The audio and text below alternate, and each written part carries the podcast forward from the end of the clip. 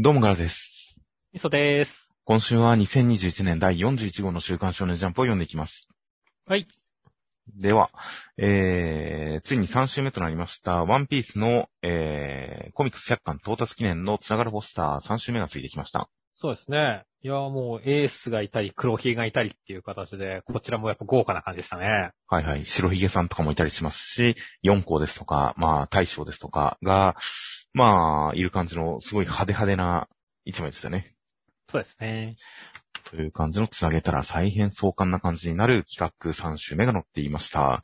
といった企画がありまして、で、本編中身に関しましては、今週巻頭から表紙が、えー、風子奪還、バーサスアンダー戦白熱、大人気オレカトからアンデッド・アンラックが巻頭から表紙となっていました。まあ、あの、扉絵も表紙も、まあ、向かい合うユニオンとアンダーっていう形のあれでしたね。はいはいはい。大変バチバチな感じのジャンプの表紙、そして本編から扉絵となっていました。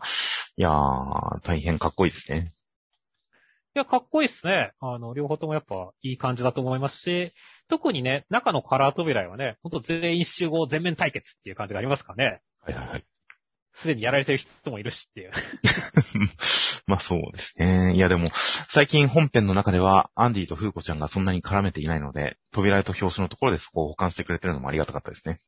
あ、それは確かにその通りですね。という感じで、ちゃんとフーコちゃんが隣に立っていて、これでこそアンディだなという感じの作品を表すような感じのカラーになっていました。で、中身としましては、第78話で、トップ君は、えー、ユニフォーム、アンストッパブルタキオライザーとなって、地球を一周して、えー、クリードさんの武装を全部破壊して、そして、チカラ君が止めてくれましたという展開でした。いやーもう、アンストッパブルタキオライザーのこの特撮ヒーロー感かっこよかったね。いやー、あの、クソデカ文字演出が進化しましたよ。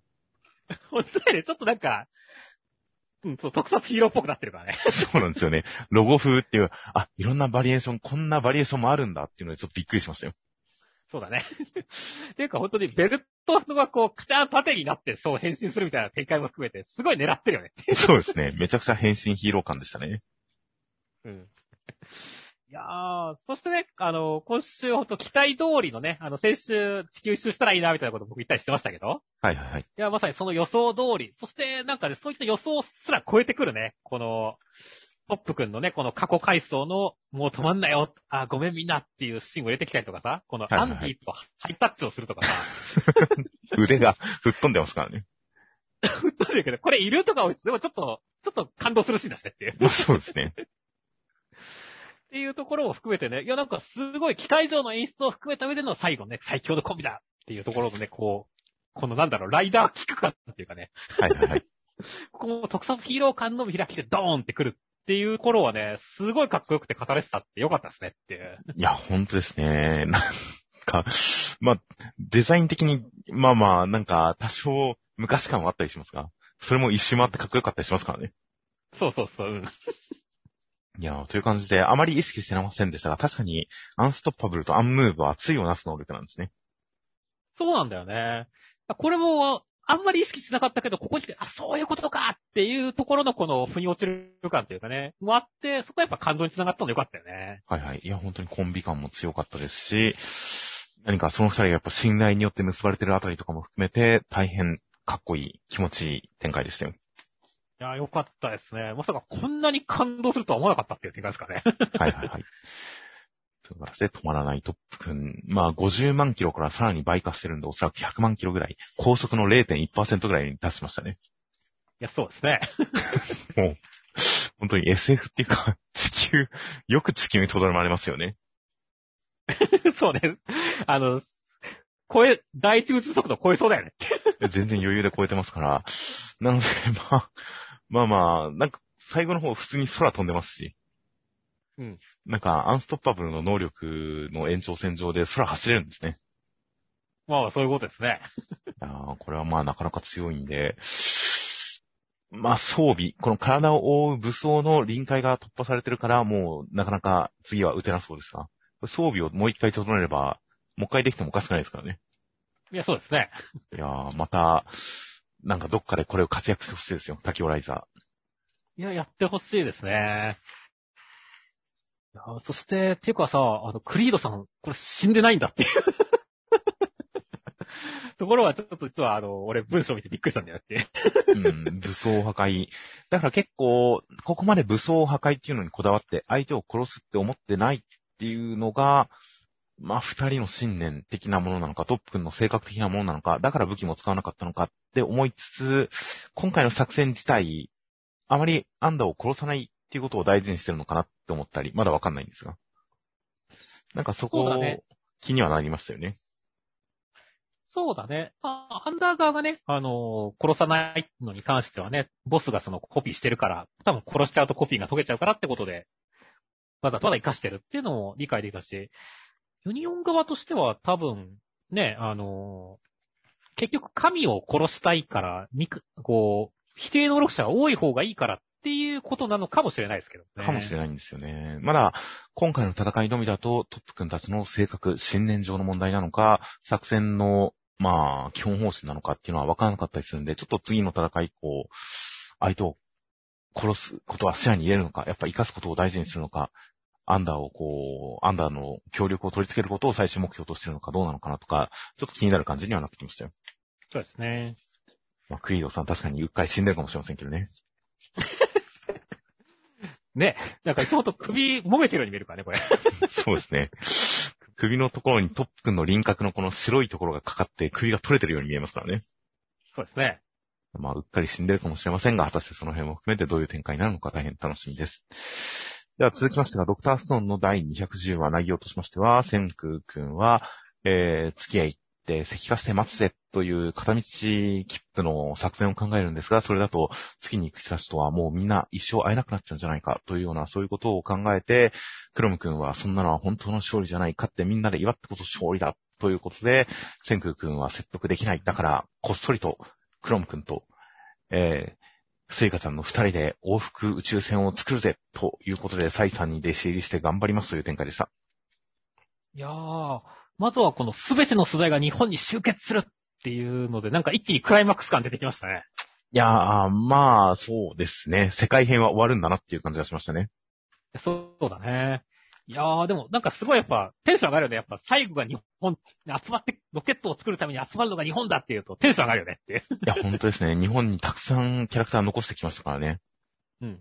それも今みんな石化してるでしょうし、そこに行っても再会できると思うだけでちょっと胸が熱くなりますよ。いや、いいですね。そして、まあ本当にね、今週はこのクロム君がね、ね、す片道切符で特攻なんて許すもんかよっていうことでね、決意するっていう展開は、いや、正直、胸が熱くなりましたね。いや、本当に良かったですね。ある種の科学の合理性みたいなものを、人間の感情が、友情が、人間性が合理性を超えていくような展開で、なんか科学漫画の真髄を見てる気がしましたよ。いや、そうだね。こういうね、人間の情熱みたいなものがね、こう、ね、進化させるで、欲しいがね、正義だみたいなことを言ったね、ドクターストーンだけどね、みんなに笑っていてほしい。みんなが、このね、あの、ハッピーエンドを目指すんだっていうところも、これもまた本当に正義ですからねっていう。いやーなので、科学だけだと本当に冷たい印象もなくはないようなところを、本当にそれを人間の情熱の手段として描くというか、すごい血の通った科学として描くという感じが、本当に良かったですね。いや、よかったですね。だからこれがなんだろう、まあ、成功するかしないかっていうのはまだわからないですけどもね。はいはいはい。ただこの情熱が本当次につながる。たとえね、まあ、このミッション中に往復ロケットが完成しなくてもね、その近いうちに往復ロケットが作られるんじゃないかっていうね、彼らの世代のうちにとかっていう希望にもつながってくるからね。いや、本当どう、結論づくというかね、どういう結末になるとかがすごい楽しみになってきましたね。いやー、本当に大変、クロム君、今までとは全く別レイヤー、別レベルで展開が楽しみになって応援したくなってきますよ。そうだね。そして、サイさんが、こう、最近現れた新顔サイさんが、ここで師匠ポジションに、先生ポジションに収まるという形で、本当に全てのキャラクターを無駄なく使いますね。そうですね。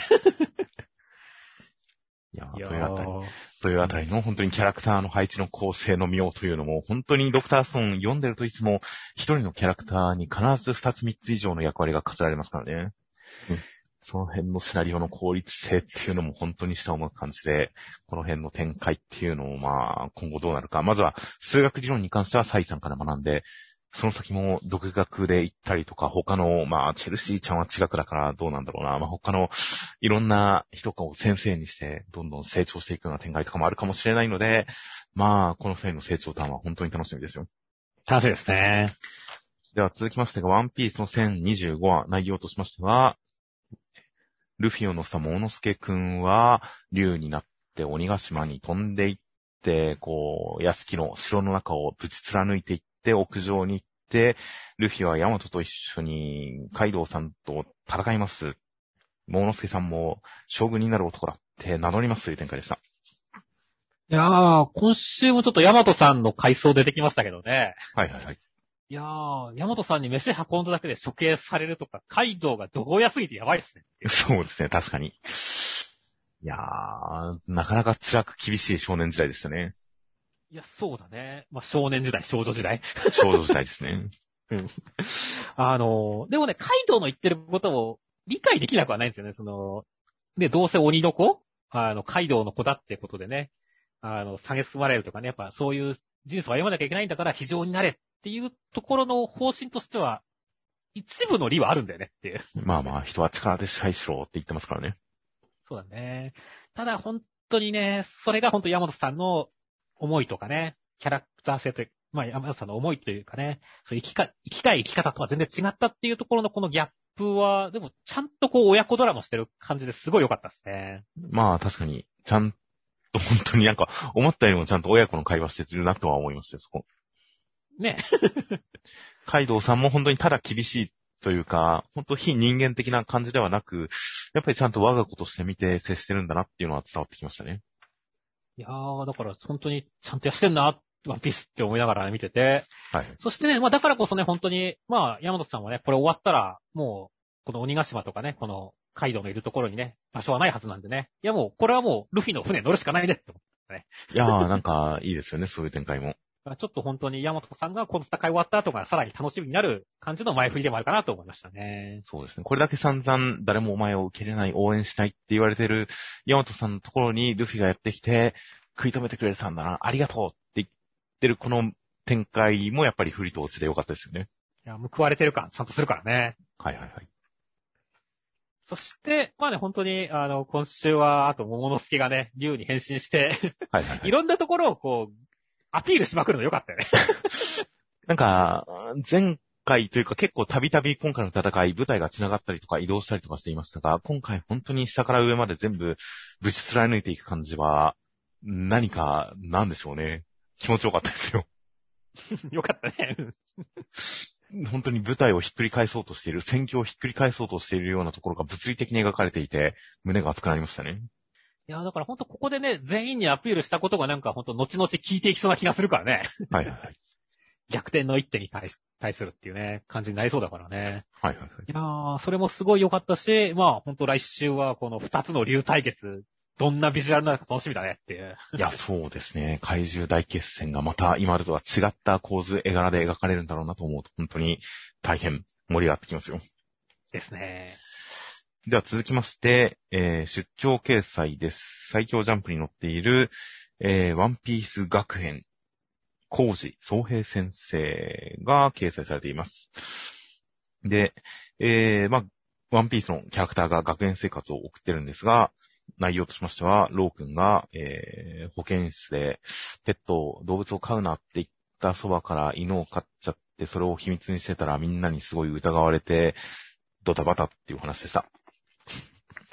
そうですね。まあ、ワンピース学園、あ、こういう話なんだってのを読みながら掴んでいった感じでしたけどね。そうですね。なんだ、すごい世界観とか、なんかその絵柄のワンピースっぽい感じとか、演出のワンピースっぽい感じとかはすごい伝わってきましたよ。そうですね。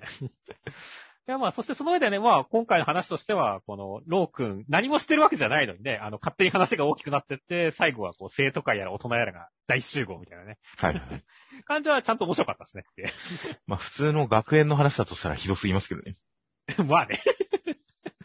まあ、そ、それはもうなんかこう、ある治安というものがあってないようなワンピース学園でしょうか、きっとっていう。はいはいはい。いいじゃないですかねっていう。そうですね。でもなかなか、どういう世界観なのか、そのワンピース学園の本編を読んでないからあれですが、なんか、ワンピースを求めてとか、それぞれ夢があって、その夢を重ねてみんなが争ったり、一致団結したりしてる世界を思うと、なんか、この普通の学園でこいつらは何してるんだろうなって違和感がすごいですね。まあ、それはそうだね。ワンピース世界はみんながああいうポジションにつく、ああいうキャラクターになる必然性がありますからね、ちゃんと。うん。なので、学園世界でそのキャラがいるっていうのは違和感すげえな。なんなら、麦わらの一味って、もうお互い仲悪くはならないでしょうが、やっぱ夢を同じくするっていう立場がなかったら仲間にならない気がするんですよね。うんうんうん。いや、ルフィとかウソップとかは友達になると思いますし、ゾロあたりも仲良くなるかな。ロビンとか、夢っていう共通項がなかったら仲間にはならない気がするんですよね。それはありますね。お互いに、あいついいやつだな、あの人いい人だなっていう好印象を描きつつも仲間にならないよな、みたいな、そういう感じもあったりするんで、なんか、違和感はすごいですね、やっぱり。うん。まあ、それはでもまあ、スピンオフの宿命みたいなところありますからね。ま あそうですね。それはもうしょうがないところではありますね。という、まあまあでも本編の方読んだらちゃんと、なんか、あの、本編、本編っていうと難しいですね、まあ。まあまあちゃんとその連載版のワンピース学園の方を読んだら、ちゃんと、その、原作というか、本当のワンピースにおける夢のためにみたいな、そういうのをうまく学園に翻訳されるような感じで何かなぞってるのかもしれませんけどね。ああ、かもしれませんね。もしかしたら、彼らが一緒に仲良くなるきっかけみたいなのがちゃんと描かれてるのかもしれませんが、スピンオフだけ読むと、ただの学園でなんでこいつらはこんな荒れてんだなんでこいこんなに戦ってんだなんでこいつらが一緒にいるんだろうどういう立ち位置なんだ関係性なんだっていう違和感はあったりはしますが、まあ、演出とか絵柄に関してはすごく読みやすいし、意欲的だなと思いました。はい。では続きましてが、僕とロボコの第56話内容としましては、えー、まどかちわんが、将棋棋士になりたい、プロ棋士を目指したいという思いを親に言えないでいるのを、ボンド君が、僕はトラブル、ダークネスが好きなんだっていう話をすることによって説得して、見事にまどかちゃんの夢を後押ししましたというお話でした。まあ、ボンドもローコも説得に説得力なさすぎやろって言われるんですよ。どういうことですか？完璧じゃないですか？完璧じゃねえよ。ダークネスの話でよくこれ通ったなって思ったよ。通ったってどういうことですか？いや、ちゃんと通じたなと思ったよ。本当に。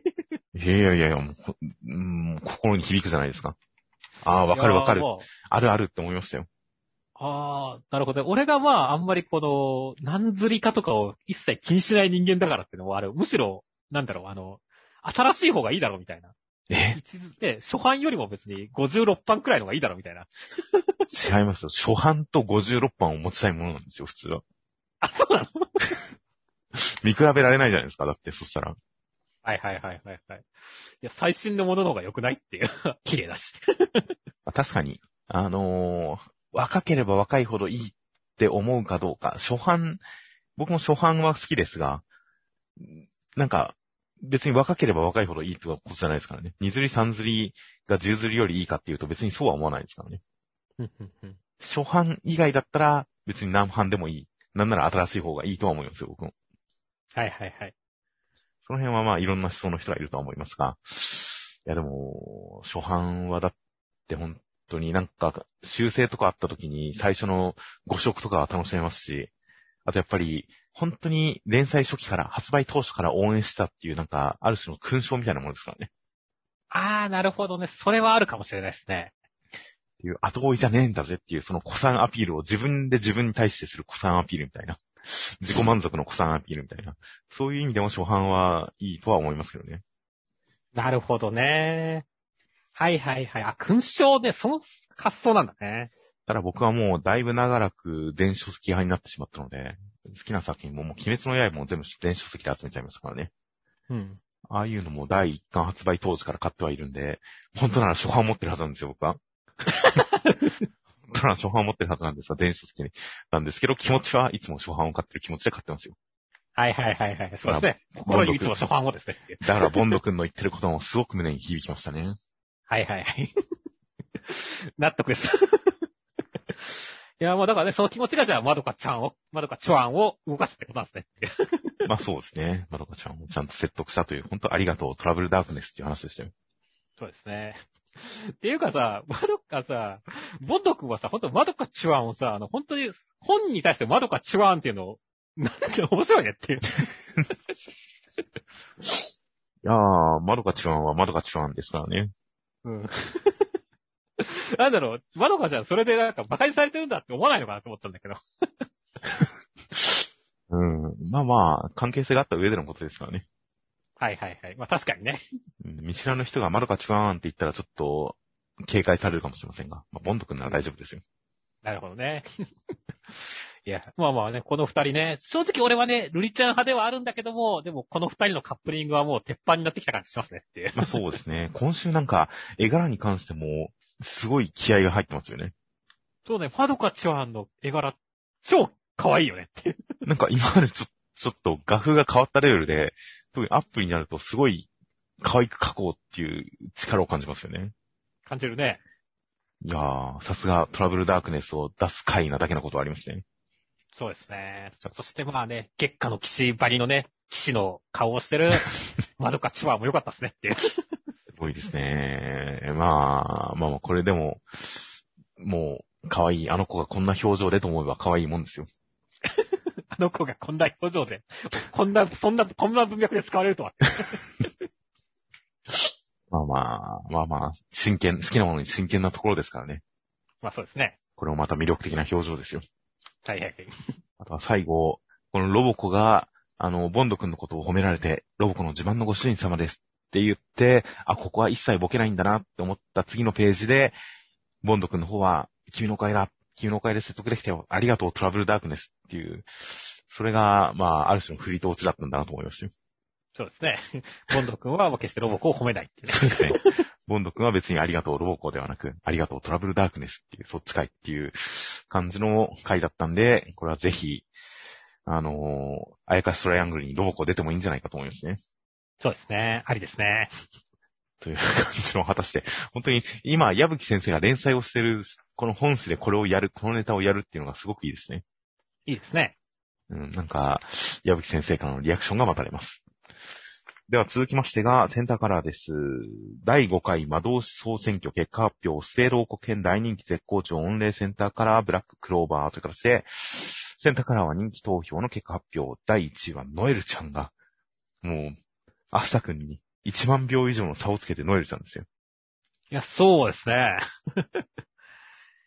いやーまあね、ノレちゃん可愛いですし、まあ、正ヒロインの貫禄、まあ最近は結構出してましたし、はいはいはいいやまあ納得の1位ではありますよ。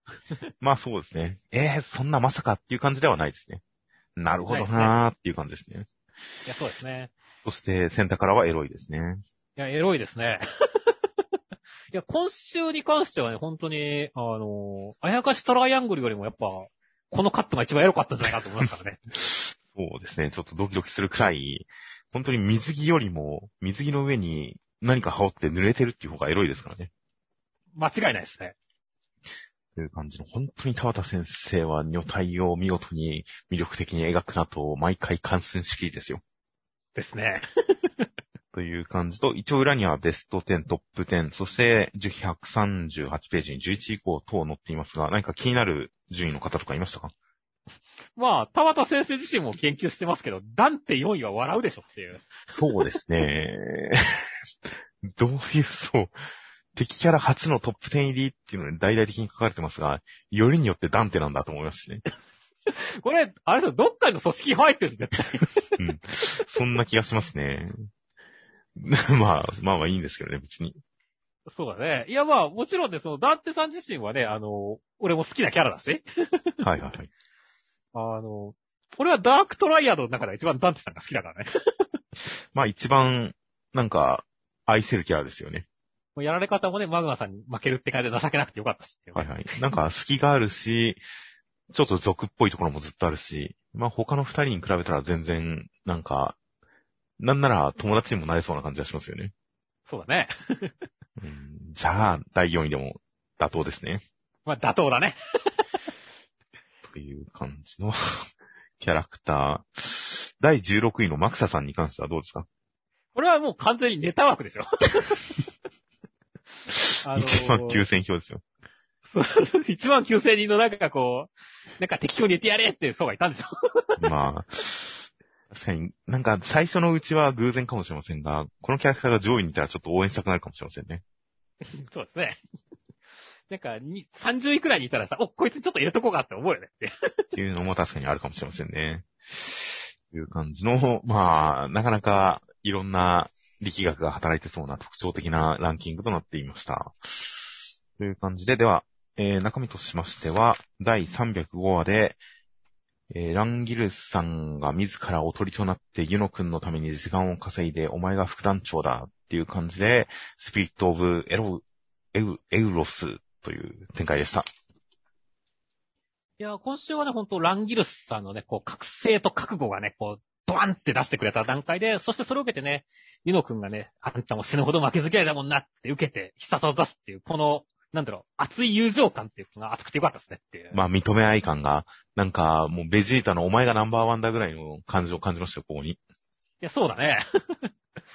いや、だから、田畑先生はさ、こういう男の熱い友情みたいなやつをさ、バトルをしながらしっかりと描くから、ほんとすごいよねって思うよ。まあ、そうですね。ちゃんとキャラクターの通い合いみたいなものをバトルに重ね合わせて描いてくれますし、あとやっぱり、アスタ君と、それに近しい人っていうのは、こう、やっぱりいろんな人に認められていくことによってお話を進めていきますからね。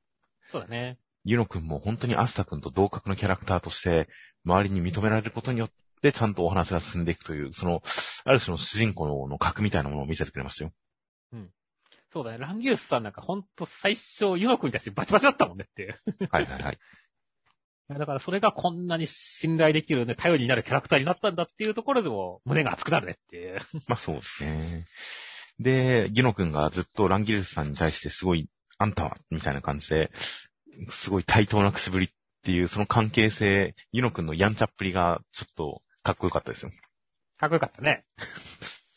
なかなかキャラクターに関しても、やっぱり他のキャラクターと違って、ギノ君らしい言葉遣い、ギノ君らしい立ち居振る舞いみたいな感じで、キャラらしさが出てて大変良かったですね。まあなんで来週はね、ほんと、ゼノンさんをいかにぶっ飛ばしてくれるか楽しみですねっていう。はいはい。いや、もうここまで来たら、もう一波乱くらい、一山くらいあるかもしれませんが、もう決めてほしいですね。けどしいですね。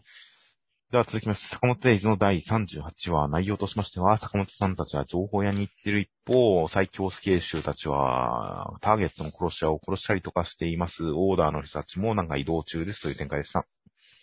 いやー、今週はもう最強死刑囚とオーダーの紹介会みたいな感じでしたね。はいはいはい。いや、だからまあ最強死刑囚の人ね、なかなかそれぞれやっぱ個性立ってる感じがちゃんと描かれてよかったなと思いますね。いや、本当に殺し方もそうですし、それぞれの殺した後の立ち居振る舞い、その前後の喋りの内容とか、すごく個性的でしたからね。そうだね。結構かっこいいんだよね。はいはいはい。そこすごい良かったし、まあ個人的にはアパートさんがね、本当に、あの、まあ、ちゃんとただいまって言って帰ってくるところがお茶目でいいなって思いましたね。お前の家ちゃうでみたいな。誰もいないですしね。死体しかないですしね。うんという感じの、この人を殺した後にその部屋を整える。コミックスが抜けてるのを許せなくてわざわざ買ってくるみたいなのって、なんかで見たことあるような気もするなっていう感じもちょっとあったりはするんですが、でも、別に悪い意味ではなく、すごく印象的な、なんかいいキャラ描写ですよね。そうだね。うん。共感性と非共感性が同居して渦巻いてる感じがすごく良かったですよ。そして、まあね、オオーダー側もね、こう、ちゃんと全員？はい。いや、ちゃんとなんかオーダー、まあ喋ってるのまたみ全員揃って喋ってるの久しぶりだなって感じだったしねっていう。はいはいはい。ね、あの、ヒョウさんなんかもね、今週はなんか、ちゃんとお年寄り、おいたわれみたいなこと言ってて、キャラクター上げたしっていうね。はいはいはい。よかったし、本当に高村さんに関してはね、あの、お、すげえ、こんなキャラだったんだっていう、こう、やっぱ派手さとかっこよさがあってよかったっすねっていう。そうですね。いや、今までいましたっけ？欠席してたんですっけ？集まり。そうだね、欠席したねっていう。いやー、高村さん、ということで、まあ、明らかに鈴木先生の読み切り、ガラフのキャラクターのスターシステムですよね。そうなんだ。完全にこのキャラクター、このおじいちゃんキャラクターが、その読み切りの主人公をやってますから。はいはいはいはい。ガラクというのの主人公をやっている、そこからの出張っていう感じで、その読み切りを、読み切りから鈴木先生を追いかけてる人は、かなり胸熱な展開ではありますね。いや、いいっすね。その読み切りで印象的だったキャラクターがここまで最強っぷりをこう取り立てて、本当に道路を両断する勢いのキャラクターとして描かれるっていうのはすごいいいですよ。うん いや、だからね、本当に、どういうマッチングになるか楽しみだね。人数が合ってないっていうのがあるからね。はいはいはい。そしてこの流れの中で坂本さんは混じれるのかっていうね。そうなんですよね。これ、あの、ターゲットのリスト、あの、鹿さんの持ってきたターゲットのリスト、てっきり坂本さんたちがメインかと思いきや、ランクが B プラスなんですよね、坂本さん。そうなんだよね。だから坂本さん B プラスで、まあ、下の A 期ランクは、これ、誰なんかな？シシさんに似てますけどね。うん。おかしいけどね。これで、だって S ランクって言ったらもうオーダーになるよね、絶対に。まあまあ、おそらくオーダーが S ランクの大部分を占めるというか、下手したらオーダーだけかもしれないですね。そうですね。っていうか、オーダーの一部かもしれないですね。うんうんうん。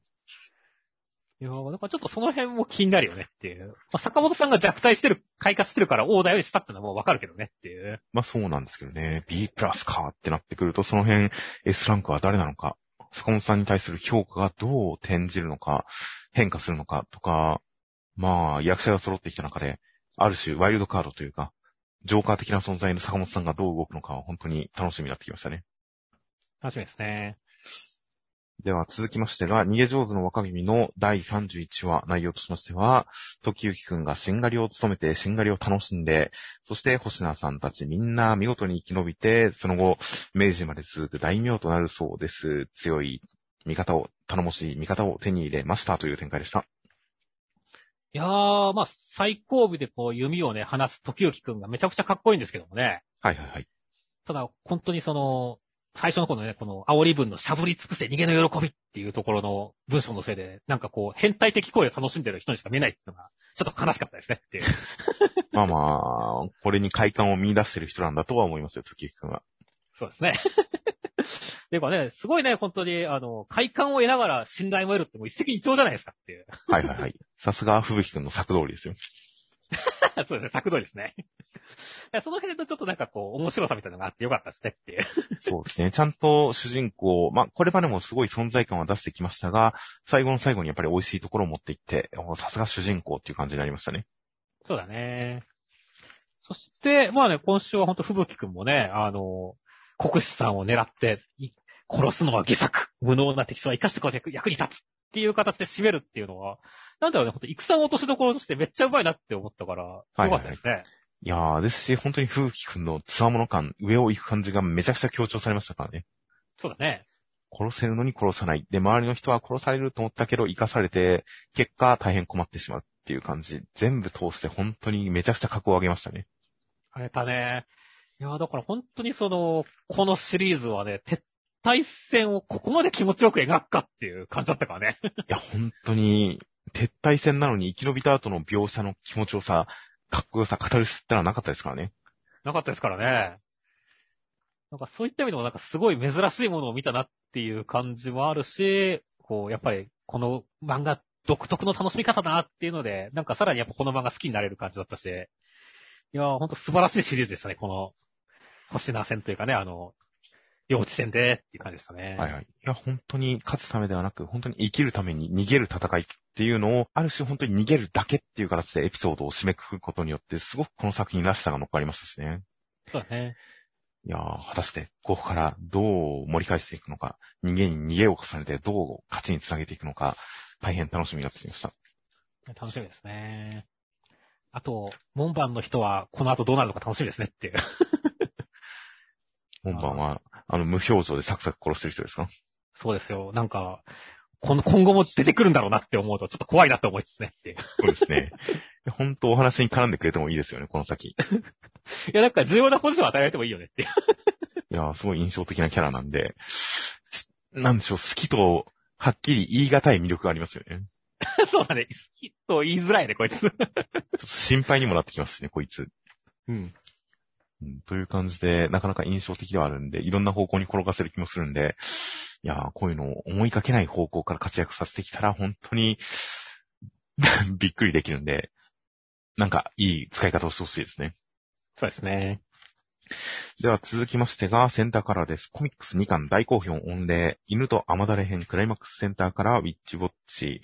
という形で、センターカラーは、ニコちゃんとモイくん、カンちゃんの、まあ、軽やかな感じの1枚でした。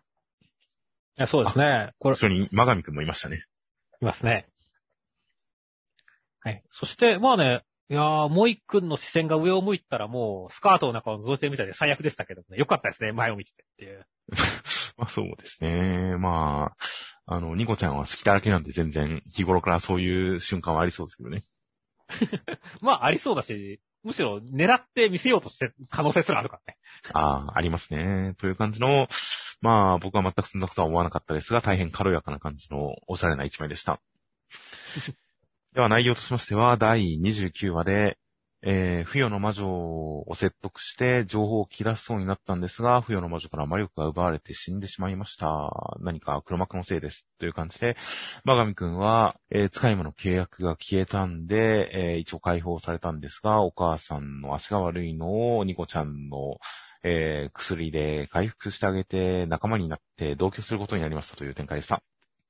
いやー、まさか、マガミ恵子が同居するとは、この海の利白の目をもってしても見抜けなかったわっていう感じですね。そうですね。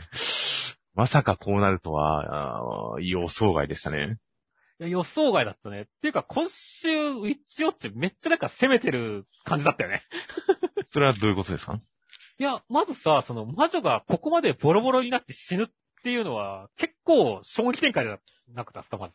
まあ、もともと、その、寿命を引き延ばすような形になっていたっていう話なんで、まあ、うん、寿命通りに亡くなったのかなという認識ではありますが、凄惨な描写ではありましたね。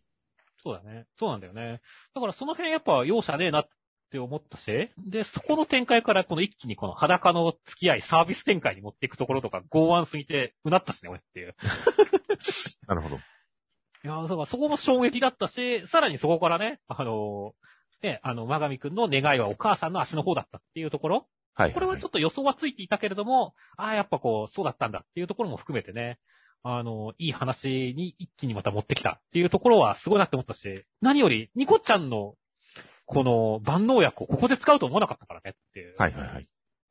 ねなんか、もっと万能薬の話が今後の伏線になるんだなって思ってたからさ、いや、ここでやるっていうのはなんかほんとニコちゃんの前世みたいなものがしっかりと描かれてる感じがして、いや、だからちょっと感動しちゃったしねっていう。そうですね。そこはすごくグッとくる展開でしたよ。うん。いやー、だから、で、それもだからすごいいいなって思ったし、で、さらにね、最後は同居展開っていうね。なんかもう4回くらい、この1話の中でびっくりさせられたもんだなっていう。なるほど。確かにそうですね。なかなか緩急の激しい回でしたね、今回。そうそうそう。いや、だからすごい面白かったね。はいはいはい。いやーそして本当に同居展開。まさかこれ以上増えるとはっていう。やっぱり、篠原先生の作品歴、過去作を読んでる人間からすると、どうしても、スケットダンスの3人組のイメージが頭にあったんで、まあ3人で収まりいいかなと思ってたら、まさかの4人目が来ましたからね。いや、そうだね。だから、下手すりゃもっと増えそうだしね、これ。そうですね。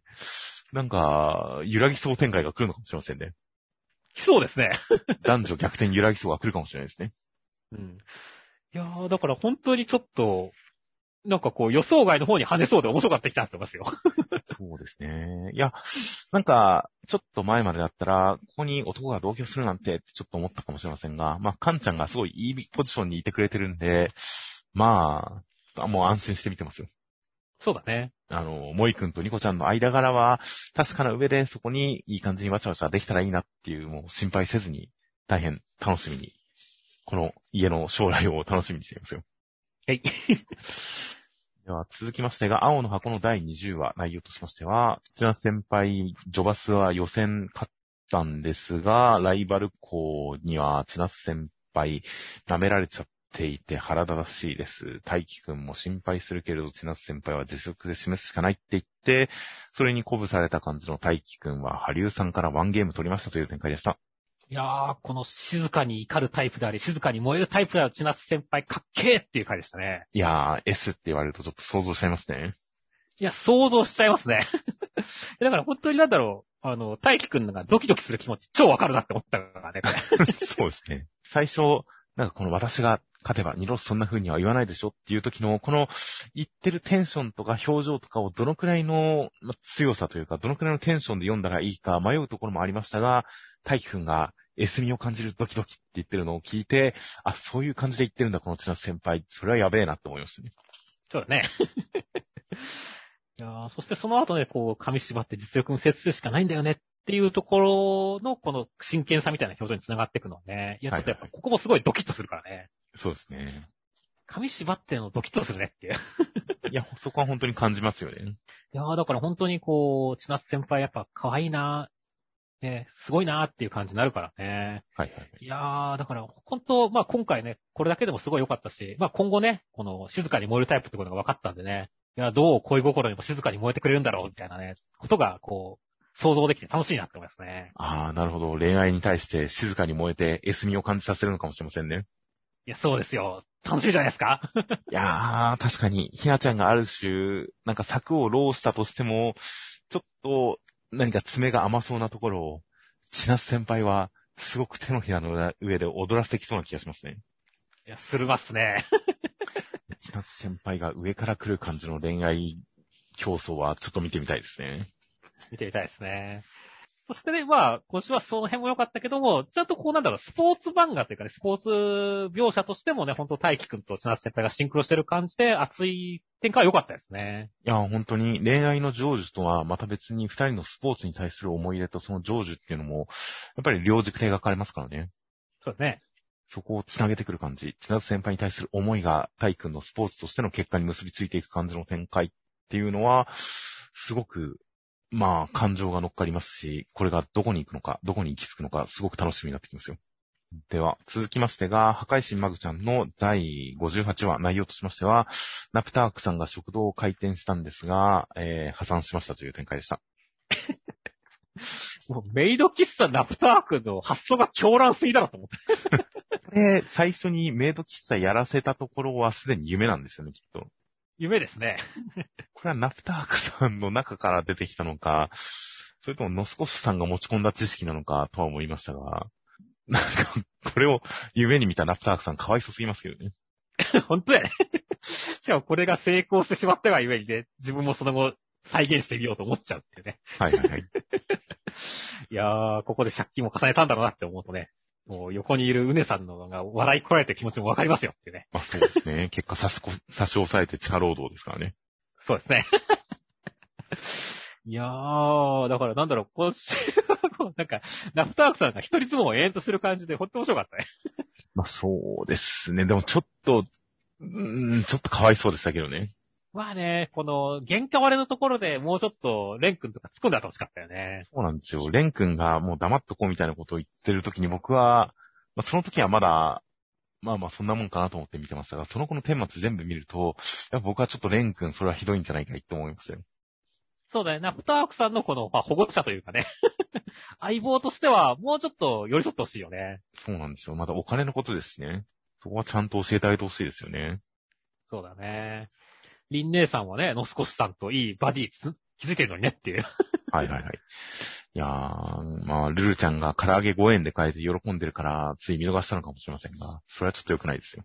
まあ確かにね、ちょっと恋は盲目とはいえ良くないですね。ありがたいで、ちょっとナプタークさん、本当に頑張ってるっていうのがわかる、頑張ってるっていうのは伝わってくるのに、ひどい目にあってかわいそうだったんで、ちょっと報われる展開、いつか見たいですね。そうだね。まあ今週に関してはね、ちょっとこう、マグちゃんを騙そうとしたりとかする、ちょっと悪い面もあるんだけどね。まあまあ、そっから先の展開はもう自業自得ですけどね。えー、まあそこまでは本当に真剣に頑張ってたんですから。だからね、本当にちゃんと成功してね、本当狂乱の方向美味しくなーれが、ちゃんと見れる世界線に行きたいですねっていう。そうですね。まあ、地下送りになっちゃいましたから、地下で美味しい料理を作ってくれたらいいんじゃないですかね、まずは。そうですね。まあ、これから先一日外出班長みたいな形で頑張ればいいんじゃないですかねっていう。そうです。あれもグルメ漫画ですからね。うん。反調的な展開を期待しています。では続きまして、ヒーローアカデミアが救済となりますので、大言が載っております。えー、ついに日の目を見るモブ読み切り15ページ、プロモブ、モウエ、高政先生ということで、モウエ先生は、えー、オレゴラストのモウエ先生ですね。そうですね。で、今年直近で、ただら指導という、あのーなんでしょう、漫才をする高校生の漫画の原作付きの作画の方をやられていたモーベ先生となっています。で、今回はプロモブということで、内容としましては、えーいろんな漫画のモブをやっている大沢さんが、ついに主役になれたっていう15ページでした。そうですね。なんか、現実世界であの、5万回キャレ役のモブとして出演して有名になったっていう、福本清三さんを思い出す感じの読み切りでしたね、個人的には。あー、なるほど。なんかお話として漫画を撮影している人たちがいる、漫画役者というのがいて、で、その中にモブ専門の人がいるっていう舞台立てまではなんかすごく面白みがあるな、何かの見立てになりそうだなという感じがあったんですが、本当に普通に役者の話にしかならなかったのはちょっと残念ではありましたね。そうだね。あんまり発展性はなかったですね。もう、絵面以外のところに関しては、完全に役者の話ですよっていう入りから終わりだとしても、完全に成立しますからね。うん。そこで漫画というモチーフ、漫画の作品のキャラクターというか役者という舞台立てを発展させられなかったのがちょっと残念ではありますが、でも、いろんな絵柄が描けてすごいなと思いました。そうですね。まあ、とはいってもなんかこう、あんまり漫画業界的に押しちゃうとさ、こう、プロモブがプロ足っていう形になっちゃうとさ、それはそれ切ないもんがあるしねっていう。うーん。なるほど。アシスタントに寄せていく。うん。漫画の撮影特有のなんか、超能力めいた何かとかが介在してくれたりとか、なんか、いろいろと独自の発展があった方が面白そうだったなとはちょっと思いました。そうだね。まあ、いい話風にまとまりすぎちゃってて、なんか確かにそっち方面でこう、カタルシスだったりね、あの、ギャグだったりっていうところで跳ねてもよかったかもしれませんね。という感じなので、なかなか、なかなか本当にただの役者さんのお話だったなっていう感じの、まあ、共感はできるけれど、いい、いい話と思いました、これ読んで。あの、さっき言った福本清三さんみたいな話はいはいはい。の話だと思えばね、この大沢さんの一人の人間として見るんだったら、あの、ちゃんと、はいあの、モブとしての人生に対して最後、ね、あの、それが認められてるかわかんないけども、こう週刊誌じゃなくて主役やれたぜっていうところは、ちゃんとした、ね、役者の話としては、ちゃんといい話だと思うんだけどね、っていう。まあそう、そこの受け止め方かなり迷いましたけどね。個人的にはもう、なんだろうな、変な話、これある種作者とこう関連づけちゃうとさ、まあ、はいモーエ先生はさ、もう、さっき言った通り、ジャンプで連載持ったこともある一流漫画家じゃないですかっていう。はいはいはい。で、俺ゴラフ俺好きだったしっていう。はい。だからそういったところでね、こう、なんだろう、そうじゃねえよっていう、もっと、あんたはもっと一流だから輝けるんだよっていう風に言いたくなっちゃうから、確かにそういう、こう、重ね合わせとしてみるともやっぱちょっと違うし、なんか、確かに感情的には困るところあるんだよねっていう。最後に、僕としては迷うって言ったのは、最後のところで、大沢さん、少年ジャンプで主役ですよって言われて、ついに主役、じゃあ全力でやらせてもらいますって言って受けた主役の内容が、主役のモブ役であるっていうのが、オチなのか、いい話なのか、すごい迷うんですよね。結局モブ役かいっていう。この読み切りはモブを主人公にした作品なわけじゃないですか。だから結局モブじゃないですか。まあね、だから、まあ自分の人生を映画にしてもらってるみたいな感じだよねっていう。まあまあそうなんですけどね。これを果たして大沢さんの望み通りのものなのか、どうかっていう。大沢さんの言う主役っていうのはこれで合ってるのかどうかっていうのをどう受け止めていいのかちょっと迷うなっていうことなんですよね。うーん、どうだろうね。なんか、まあ、またまたずっと出してる福本清三さんも確か最後の方に主役やったのっていうのは自分の半生を主人公ね、やったみたいな映画はいはいはい。だったりするんで、あのやっぱ主役は主役なんじゃないですかねっていう。まあまあ主役は主役なんですけどね。うん。だから、これ自体は、俺はいいことなんだろうな、とは思うけどもね。はいはい。うん。ただやっぱこう、まあメタ視点というかね、いろんな見方がある、見見れる作品だからね、そういったところでなんか、みんな解釈次第では違和感が出ちゃうところはあるのかもしれませんね。まあそうですね。なかなか、うん、何に寄せて、どういう感じ、どういう意識に寄せて読めばいいのかで迷ったりするところがあるんで、このオチに関して、いい話なのかどうなのかっていうことに関して思ったりもしましたが、まあ、やっぱり説明されきれていないところだったりもするので、15ページの中で説明しきれていないところだったりもするので、まあ想像で補うしかないところなのかなとは思いますけどね。そうですね。なので、なんか、この枠組みだけ活かして、もっと発展性のある展開、お話とかを読んだら、それはもうまたなんかすごく面白そうだなという気はしましたよ。うん。最近だとさ、なんだっけ、あの、ジャンププラスなんかでさ、あの、北斗の剣が実はこの実写映画だったらみたいな漫画やってるじゃないですか。ほう。僕はちょっとまだ読んでない。はいはいはい。あれくっそ面白いんでね。へえ。あの、北斗の剣が実写映画だったらっていうので、この、いかにあのシーンをこう、なんだろう、監督が暴走して、うわ、血もっと吹き出せみたいなことやってさ、役者たちが困りながらやってるみたいなさ、へえ。漫画があるんだけど、あれくっそ面白いからね。ああ、じゃあちょっと読んでみます。まだ北斗の剣にこんな攻略あったんだ、掘るところっていう。あかなか言葉で説明されてもピンとこないんで、それを表現できてる漫画っていうのはなかなか面白そうですね。うん。いや、あれはぜひ読んでほしいですね。ああ、じゃあぜひ読んでみます。いやーという感じなので、まあもう本当にいろんな画風で描かれる。で、撮影っていうのを、まあ、ある種漫画に対するメタ的な視点として持っているっていう枠組みは何か広げられる可能性もなくはないのかもなと思ったりするような作品ではありました。では続きましてが、呪術改正の第158話内容としましては、えー、はかりさんとキララさんに事情を説明しているところ、えー、死滅回遊のルール追加が行われて他のプレイヤーが参照できるようになりました。やべえ奴がいるが、その方法でなんか、えー、点数持て余してる人を踏んじばってぶちのめして、ルール追加してなんとかお姉さん、つみきさんを逃がせるようにしたいぜっていう作戦ですという展開でした。いやー、はかりさんはこう、ぶっち仲間になりましたけどね。はいはいはい。あのー、ただ本当にこの全員家壊滅がこう、ギャグのように描かれるのはびっくりしましたねってまあ、そうですね。まあ実際は生産ですが、まあ今回のこのやりとりに関しては、まあ、そんなこと言ってるけどみたいな、まあある種のブラックユーモアですよね。そうだね。っていうかでも、これ結構今後揉めそうだよね、この全員家壊滅って。はいはい、どういうことですか？マキさんがどうなるかっていうところでもさ、まだ伏黒くんたちは状況を知らないからさ。はいはいはい。何やってんのマキさんみたいな感じになるだろうしさ。はい。で、あの、実際これによって、で、はかりさんとの関係性にもちょっとなんかごたごたが生じたら嫌だなって思うんだけどね。はいはいはい。まあ、そんなにごたる要因はないような気はするんですけどね。この、不思議に対するすり寄りはなくなるかもしれませんが。うん。呪術規定の改定を目指すっていう意味で言ったら、今回の件で別になんか悪影響がそんなにあるかっていうのはわかんないですけどね。まあ、確実に、だって、まあ、御三家は保留にされてるけどさ。はいはいはい。影響力はなくなっちゃったから、多分まあ、規定の改定にはおそらく口出しちょっと厳しくなるでしょうからね。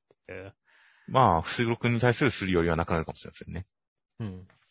まあまあ、ちょっとその辺は気になりつつも、まあまあ、とりあえずね、今週に関しても、死滅回遊編がやっと始まってくれたっていう喜びの方が大きかったですね。そうですね。ついに始まったと思いましたよ。うん。いやー、長かったからね、ここまで。そうですね。いや、まあでもね、本当に始まってしまえばね、なんかやっぱり一気にもう話が進んでる感じになってますから。はい、で、ちゃんとね、この、もうすでに、イタドリ君がプレイヤーとして登録されてる。やっぱりイタドリ君は、偽ゲトウさんの作った人物だったんじゃないかみたいな疑惑も高まってますし。うーん。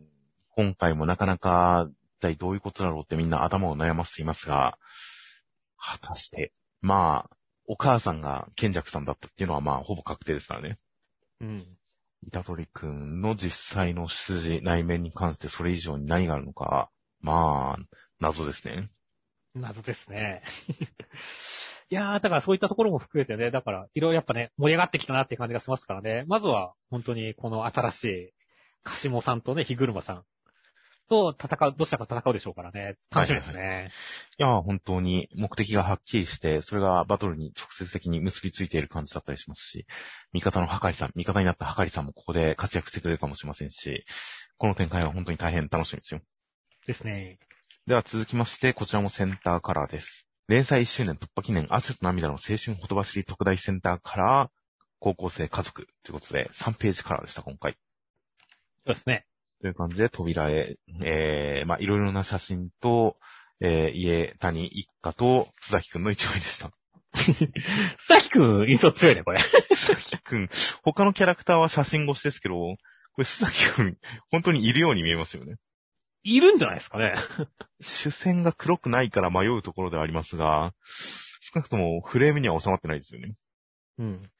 いやー、やっぱり、次の家族になる男なんじゃないですかね。いや、これは本当にそれを暗示してるかもしれませんよ。うん。ちなみに、このタイミングで言っちゃうと、先週の動画のコメントで、竹林くんの将来は、はるかちゃんと結婚して義理の息子になるしかないんじゃないかっていうコメントがありました。いや、でも竹林はやりそうな気がして怖いね。っていう新たな家族への参戦、その辺もあるんじゃないかと思ったりもしますが、なんか須崎くんが目立つ感じの扉絵でした。で、内容としましては、第53話で、はるかちゃんのお誕生日をみんなでサプライズお祝いしたら、なんとその後、えー、毎日家谷家のみんなが誕生日ですっていう感じで、みんなサプライズして最後、孝太郎くんは普通にお祝いしましたという展開でした。いいや、もう、家谷家誕生日週間っていう字面が面白かったですね。そうですね。これクラスかわいそうだなと思いましたよ。いや、でもなんだろう、俺はすごいなんか、いつはみんなまとめてやりゃいい感じ。いや毎日やってるんですよ。いやー、まあまあ、クラスと、一回や、一人やったらもう確かに全員やんなきゃいけないからね。そうなんですよね。っていうので、なかなかちょっと強制に途中からなっちゃってるっていうあたりが大変かもしれませんが、まあまあ、まあまあ、まあまあ、高校生にみんななってるんですからね、おじさんや子供が。うんこれくらい祝ってあげなきゃですよね。いや、そうだね。っていうか、いろんなサプライズがあったわけだけどさ。はい。ゴメスのサプライズがガチのサプライズで面白かったね。え、どういうことですか？いや、これなんだろう、ゴメス、ここがお前のサプライズポイントなんだっていうところが、ちょっと俺の中ですごい受けたんだよねっていう。ああ、ライオンっていうチョイスが面白かったってことですね。そうそうそう。ライオンに憧れてたっけ、こいつって。僕もちょっと初耳ではありましたね。どっかで出てたのかもしれませんけど、覚えてなかったですね。そうそうそう。で、それでこの、ん肉にこうさ、すごい、ガゼルの肉をもらって、こう、感動しててガツガツ食ってるところとかね。いや、はいはいはいなんだろう、ある意味では本当一番サプライズ喜んでるじゃないですか、ゴメス。そうです。ね、完全に。他の人はバラシがあるけど、僕、ゴメスに関してはバラシがないですからね。ないからね。絶対俺はライオンからもらったんだって思ってるからね。そうですね。でもこのライオン、俺がハイエナから奪ったガゼルの肉だって言って、お前が勝ったんじゃないんかいってちょっと思いましたけどね。それは本当そうね。ハイエナから奪ったっていう。実際、あの、ハイエナからライオンは、あのー肉を奪うって言いますけどね。まあね。その実際に沿ったやつではあるんですけど。ちょっと笑っちゃいましたね。うん いや、だからこういうところ面白いなって思うんですね。いや、まあ最後ね、あの、孝太郎くんが普通にな、なるっていうのね、もう、らしいなって思いましたからね。はいはいはい。いや、本当ここで、いや、普通でいいよって言って、みんなが本当に普通にお祝いしてくれるっていうのは、孝太郎くんの人徳だと思いますね。あ、それはそうですね。っていうので、いや、孝太郎くんもなんかいい距離感だな、クラスでって思いましたよ。うん、それは思いますね。っていうかさ、家谷家のいつもの誕生日祝いもさ、絶対孝太郎くんさ、最後の方だから適当になってる。うーん。いやー、ちゃんと祝ってくれるんじゃないですか、この親は。逆にこの、や、感情やられるとさ、家でどういう風に祝ってんだってめっちゃ気になったんだよね。毎日ケーキホールで買ってくるんじゃないですか。ハッピーバースデーって言って。明日は母さんだな。ハッピーバースデーって毎日ホールのケーキ買ってきて食べてるんじゃないですかね。最終日のホールケーキ辛いやろ、もう。そうですね。もういいかなっていう形になりそうですね。まあ、親に関しては、週末まとめてとかで、って言わないな、この人たちだったら。ちゃんとやるんでしょうね、きっと。やりそうだね。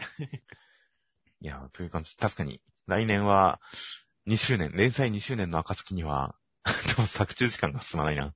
作中時間が1年進んだ暁には、家での誕誕生日を見てみたいですね。そうですね、見てみたいですね。という感じで。ちなみに、猫でライオンに憧れてるというと、僕はジャンププラスで毎日更新中の猫旅よりの猫田さんを思い出しましたよ。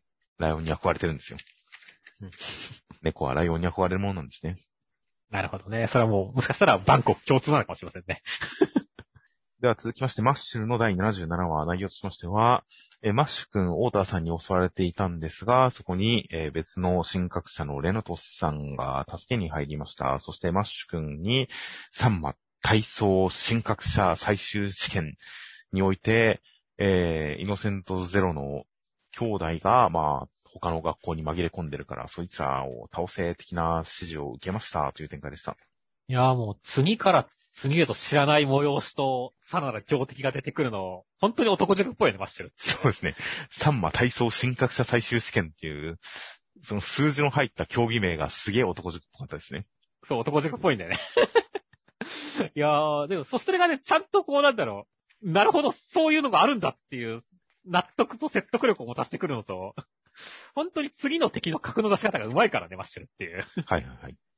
だから普通に読めちゃうんだよね。あそうですね。今回では、あと、あの、オーターさんの拘束をマッシュ君がほどいたことに関する言及が一切ないですからね。いつの間にで済まされてますからね。もう服着直してるしね、マッシュ君っていうね。そうですね。脱がれたことに気づいてない服を着直してますね。うん。という、もう、ところどころわけがわかんないですが。でも、全体的にはなんとなくわかっちゃうんですよね。本当いい漫画ですよ。え今漫画だともうね、今週もやっぱ情報量が多いのをね、ちゃんとマッシュ君がね、僕闇魔法の学校を殺すっていうのとね、オクラブルーライトなんて強敵なんだってことで、ちゃんとまとめてくれてますからねっていう。そうですね。もう完全に僕、闇の魔法学校を殺す。僕、闇の魔法学校を殺すって完全に洗脳されてる状況ですけどね。まあね。いやーでも分かりやすいじゃないですかっていう。まあ、殺しはしないんですけどね。まあまあ、ちゃんと状況は伝わってきましたよ。そうですね。でもさ、あの時は、俺はオクラブルーライトって言ったけどさ、まあ本当はドミナさんなんだけどねっていう。はいはいはい。ていうか、どこからオクラ出てきたんやって思ったけ3文字っていう共通点しかないですよね。ど。全くないからね、本当に。いやー、まあその辺もこう、まあいいボケだったよね。そうですね。で、ちゃんと敵役も、まあ、レイン君と競った相手っていう時点でちょっと、あの、格がよくわかんないんですが。うん。かませとしては、やや不足かなとは思いますが、とりあえずまあ、まあまあ、神格者さんのお墨付きがあったんで、そいつらを蹴散らすことによって、多少格のある感じで出てきましたからね。そうですね。いやー、果たして、彼らが、彼が、どんな風にマッシュ君にボコボコにされるのか楽しみですよ。いや、楽しみですね。では続きましてが、ヨザクショさんちの大作戦の第97話、内容としましては、太陽くんに対して、つつもみさんが話しかけてきて、えー、初代のその夜桜の血が覚醒して、開花を超えた力、万花両乱というのに目覚めて、それによって京一郎さんの荒くねを、こう、荒くねになんとか食い込むぐらいに行きましたんで、認めてくれました。シルバーランク昇格ですという展開でした。いやー、お兄さんのこのね、鉄壁の表情を崩すまではいかなかった、足らなかったけれども、まあそのね、縁に手は届いたっていう感じの決着でしたね。まあそうですね。なんか、びっくりさせるほどではなかったですが、認めてはくれましたね。いやそうですね。まあまあまあ、なんか俺は逆にこれによってね、本当この漫画のラスボスというかね。まあ最終的にはね、むつみちゃんとなんかむつまじくってやって終わりなんでしょうけどもね、その前のやっぱラスボスとしてお兄さんが立ちはだかるんだろうなっていう、なんか目標値が見えた感じだったんでね、いい戦いだったなと思いますけどね。まあ、果たしてお兄さんがそこに居続けられるのかどうかは、お父さんの存在があるからわかんないですけどね。ああ、確かにそうかもしれませんけどね。でも、本当にまあ今回崩せなかったんでね、あの、太陽君にはいつかちゃんと崩してほしいですけどねまあそうですね。確かに。まあ、その間接的に、お兄さんをほふったお父さんを超える的な感じではなく、まあ直接的にお兄さんを超える展開あってもいいかもしれないですね。そうだね。まあ今回もね、途中でお兄さんに助けてもらってるしねっていう。そうですね。だから本当にまだまだお兄さんは手のひらの上っていう感じがちょっとあるんでね。本当それを超えてね、一人前の太陽くんがまたいつか見たいなって思いますね。はいはい。まあそんな中で言えば、本当に太陽くんが今回開花を超える力を手に入れる。万花両乱という感じで体にちょっと花びらをまとったりして、開花よりもちょっと違った感じのビジュアルになるという、この新能力というか主人公のユニーク能力と新ビジュアルっていう点で、ちゃんとパワーアップしてきたっていう感じは、なかなかカタルスがありましたよ。いやそうだね。かっこよかったね。まあちょっと危うさはありますが、でもやっぱりその、順当にパワーインフレしていく感じっていうのは少年漫画の主人公としてすごく魅力的に映りましたね。そうだね。そして、まああとね、意外とうさくんがね、予定通り抑えました。撤収するっすって言ってね、写真撮ってましたけどね。はいはいはい。これすごい気になりますね。そうですね。やっぱり、敵方、まあ、タンポポはもうほぼ壊滅ですが、まあ、お父さん方、敵方、何かの属す、何かの勢力に属してるんですかね。そうだと思いますね。そして撮ったのもね、バンカ両乱を撮ったのか、こうお兄さんの開花のあれの情報が欲しかったのかとか、いろいろまあ考えようがありますからね。はいはいはい。何を狙っていたのかっていうところを含めても気になりますね。そうですね。まあ、はっきりとした、まだはっきりとしたその被写体が何なのかっていうのがわからないような状態だったりしますが、果たして、まあ僕は結構、うささん、その見た目とかキャラクターとか含めて結構好きではあったんで、いい感じに再登場してくるのを楽しみにしてますよ。そうですね。あとは、あの、お兄さんサイドばっかりいろいろフィーチャーされましたが、太陽くんの合格を祝う、むつみちゃんやあやかちゃんや、その、子供たち的な広報待機組の一コマが描かれたのもすごい良かったです。よかったですね。もう、パプア君ばりにセンス持って踊ってるからね。そうですね。という感じで、まあ、お兄さんたちも当然喜んでくれてるんですが、このみんなで喜んでる感じとか、すごく家族感が本当に伝わってきてよかったんで、またほんわかした話とかも読みたいなと楽しみにしています。では続きましてが、あやかしトライアングルの第59話内容としましては、えー、すーちゃんの本人の意識が眠っている中、まつりくんはお母さんにも、こう、説教される感じで、自分にできることとして、すーちゃんに何か伝えようとしますという展開でした。いやー、まあ僕は別にお母さんのビジュアルそんな興味がないですけども。はい。でもやっぱりこのエロくの一ファッションで大胆なアクションをしてるといいなって思いますな。あー。なるほど。確かに、あの、僕もあんまり、今週、デカスーちゃんのアングルとか、下半身の描かれ方とかはすごく目が行きましたけど、確かにお母さん僕あんまり目が行かなかったですね。うん。そうなのよね。でも、エロくの一ファッションはいいでしょっていう。言われてみると確かに、なかなかいい感じの戦場的なファッションではありますね。うん。アクションで入るなと思いましたね。はいはいはい。そして、まあね、ちょっと残念ながら、やっぱり、市場になれなかったことによって追い詰められてしまったわけですけどね。はいはいはい。まあ、ここに対してね、ほんと、まつりちゃんが出てきて、さあ、果たして何ができるっていう展開ですけどもね。もう、これは俺、先週も言ってましたけど、奇数、展開来るんじゃないかなと思いましたねって。距離感的にもそんな感じではありますね。そうです。だってもう、乳首は、もう、触れ合ってるわけじゃないですかって。もう、そしたらもう まあまあ、胸の表面は触れ合ってますね。うん。まあ、乳首じゃないかもしれませんけどね。まあ、こしたらもう、キスしかないでしょって思いますけどね。まあ、その距離感ではありますが、果たして、まあ、性欲と食欲を刺激するような展開が来るんじゃないかと楽しみですね。そうですね。本当に、夢で飯食ってる場合じゃねえぞ、スーちゃんって感じですからね。ですね。この夢を見させられることによって、現実は届かなくなってますからね。うん。やっぱ食欲に勝つには、やっぱ性欲しかないですね、これは。まあ、性欲しかないですね。という感じなので、その、まつりくんの男を見せる展開。男を見せるというと、意味深になっちゃいますが、男を見せる展開が楽しみですね。はい。では続きましてが、えー、ジャンプショートフロンティアです。えー、ヤンケン、渡辺開先生。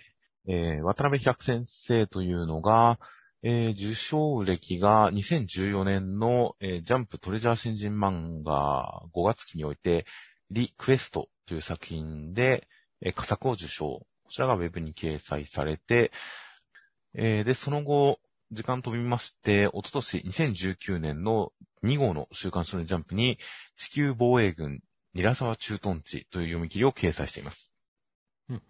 なんかあったような気がします。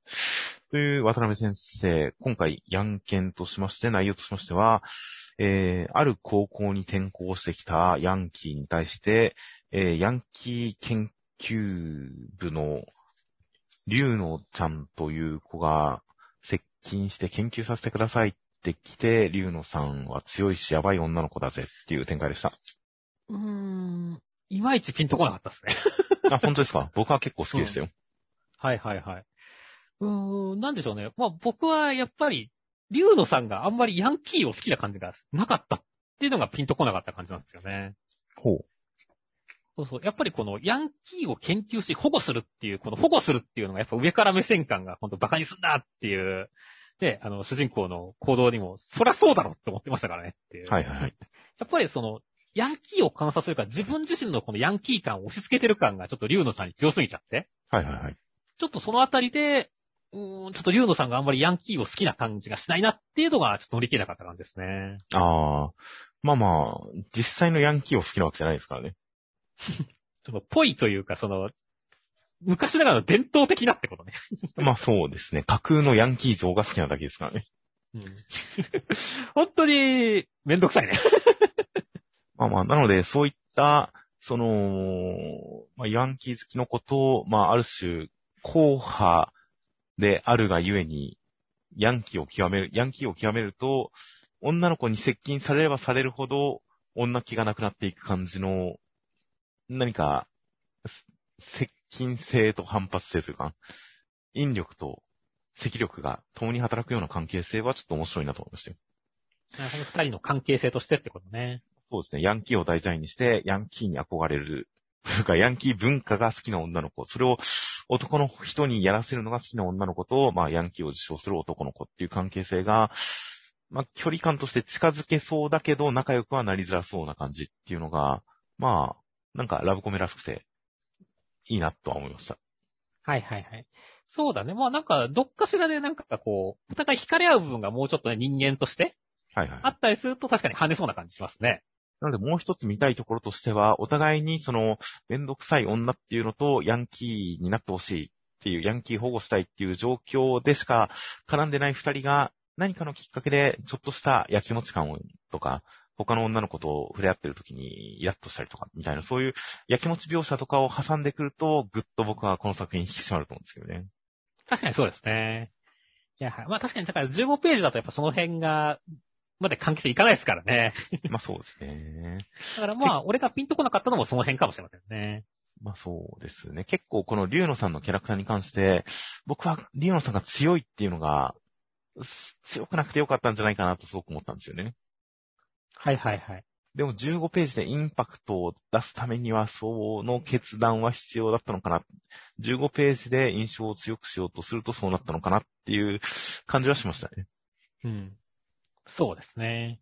という感じで、まあ、なんか側として、枠組みとしてはすごく、なんかいい感じだし、あと見た目が結構好きだったんで、女の子も。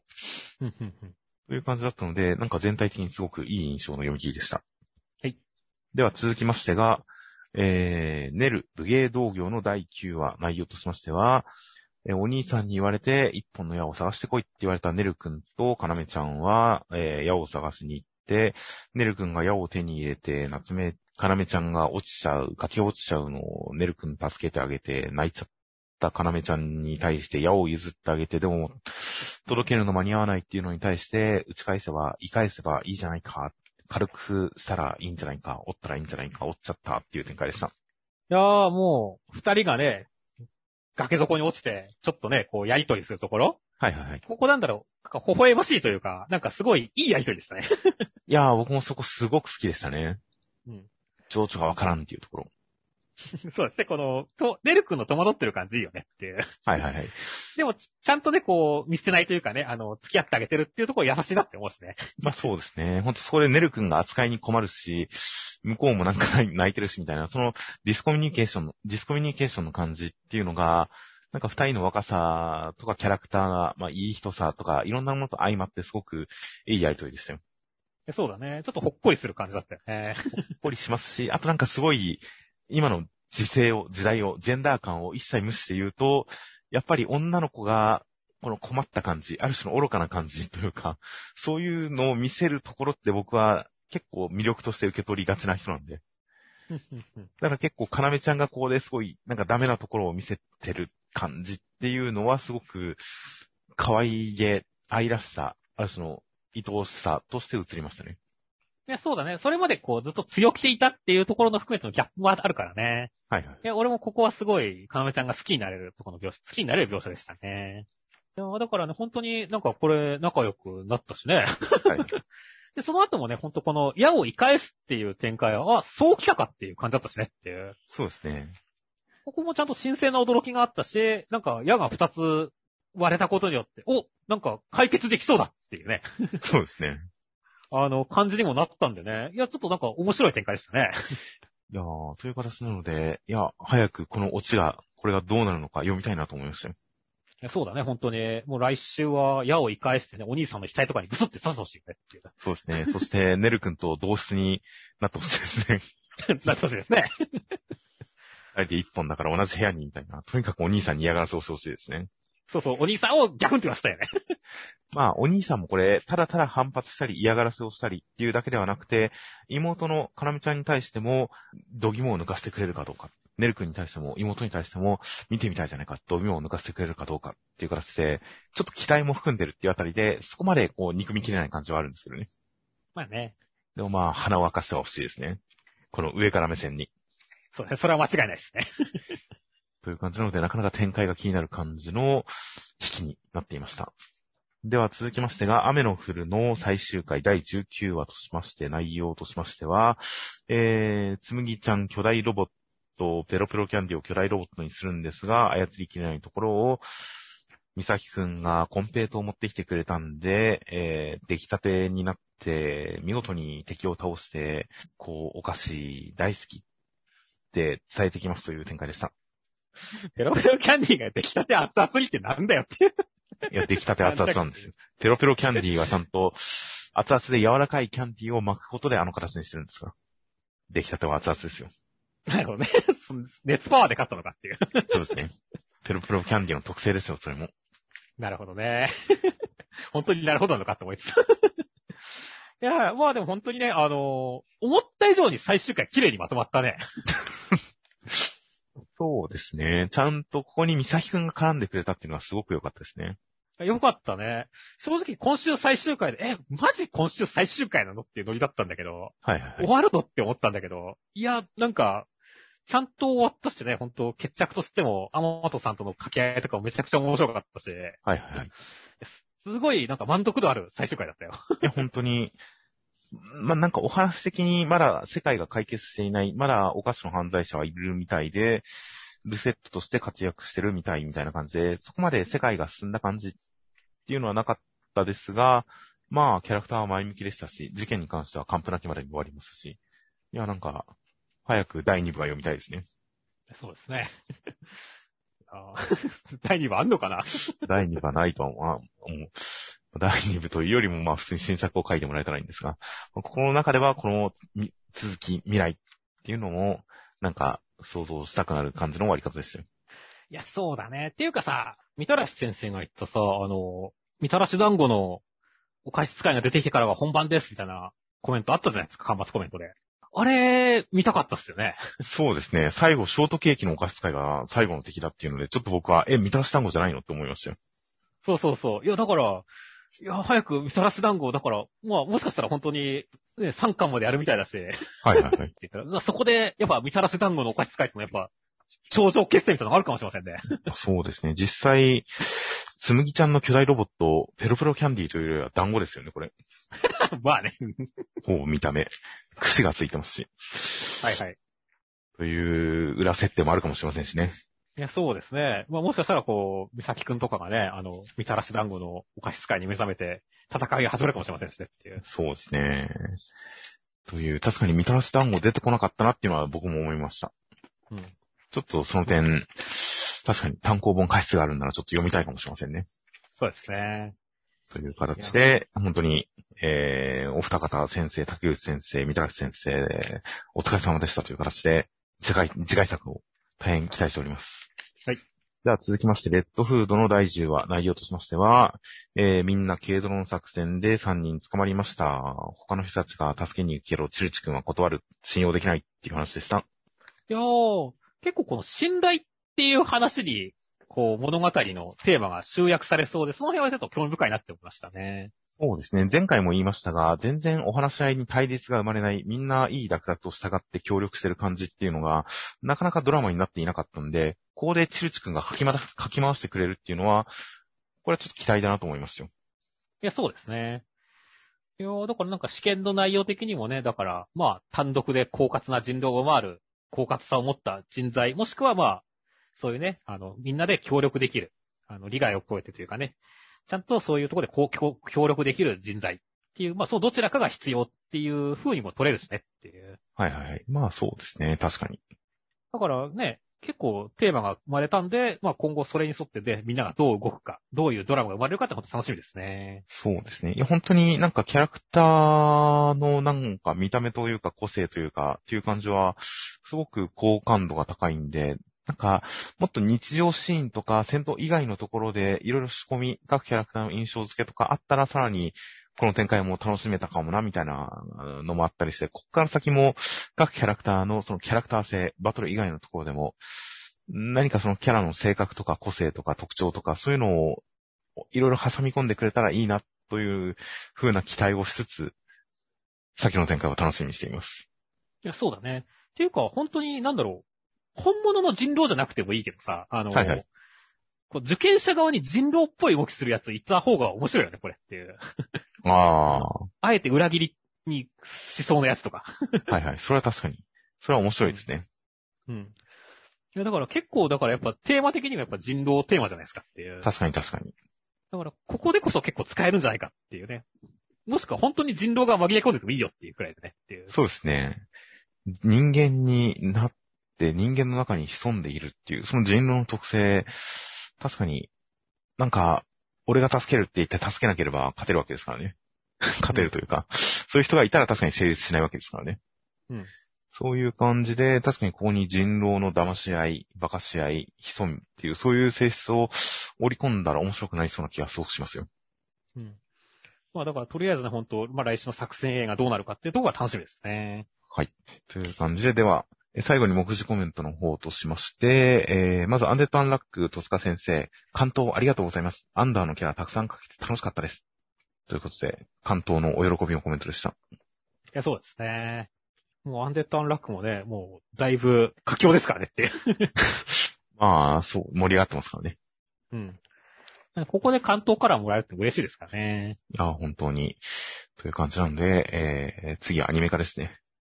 いやー、楽しみですね。してほしいですね。何か、戸塚先生、最初の頃確か、なんとかから、夢はなんとかかんとかでした。夢が叶いました。夢は何々です。みたいな、夢を叶えるお話をしてた気がしますが、そんな中で、関東もなんか、夢に数えていたような、記憶違いかな。どうでしたかね。そんな話もあったような気がうっすらするんで、もう、ほんと次はアニメ化だなという感じですよ。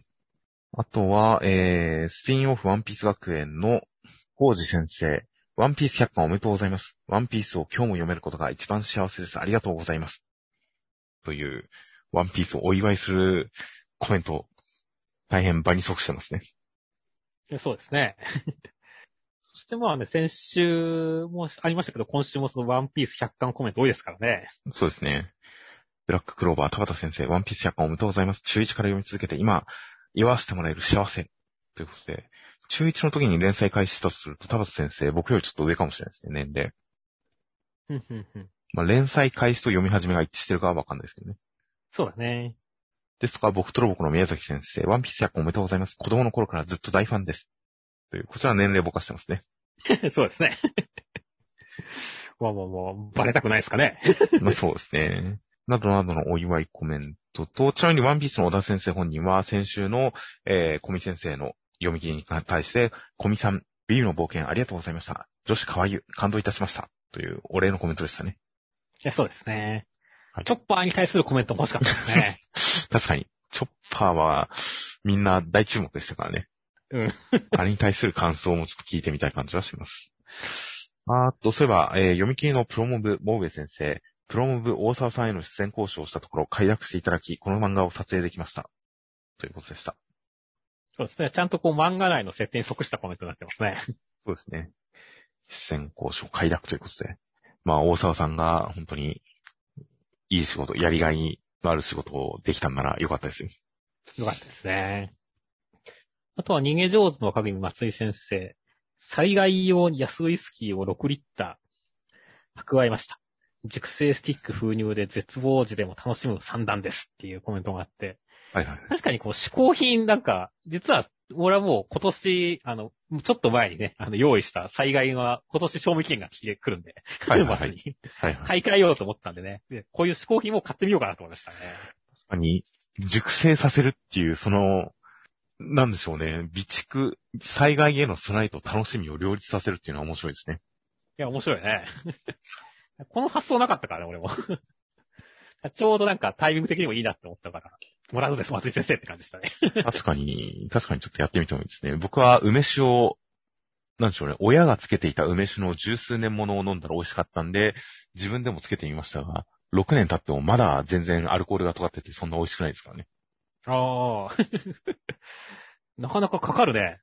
いやー、まあ、全然市販の梅酒と同じくらいの感じでは飲めはするんですが、最初に飲んだほんと20年ものぐらいの梅酒がすごい美味しかったんで、あれを目指してるんですけどね。なかなかですよ。いいね、またなんか、まあいいよ。なんか、15年、20年くらい経ったら、あの、俺にも振る舞ってよ。あー、まあ、それまで残ってたら、ちょいちょい味見してますからね。まあね。というので、確かに災害用、まあ、ウイスキーを災害用に、6リットルもいらないと思いますけどね。まあね。災害用であれば、とは思ったりしますが、まあ、面白い好みだなと思いますよ。そうですね。あとは、ウィッチウォッチの篠原先生、原稿のコピーの裏に絵を描いている子供たちから、パパ、漫画上手だねって言われるっていう。これなかなかこう、微笑ましいしね。あの、やっぱ親、親になるとすごい嬉しいコメントだなと思いましたねい。やー、確かに。原稿のコピーの裏。書いていいやつなんですかね、それ。わかんないけど、でも、すごいね、こう、めくったら、篠原先生の、こう、まあ、原稿がかるっていうね。なんか贅沢な環境だよね。まあ、そうですね。いやー、という感じで、本当にその子供たちがまた漫画家になるかもしれませんからね。いや、そうですね。将来有望ですね。あと、破壊神マグちゃんの、えー、神木先生。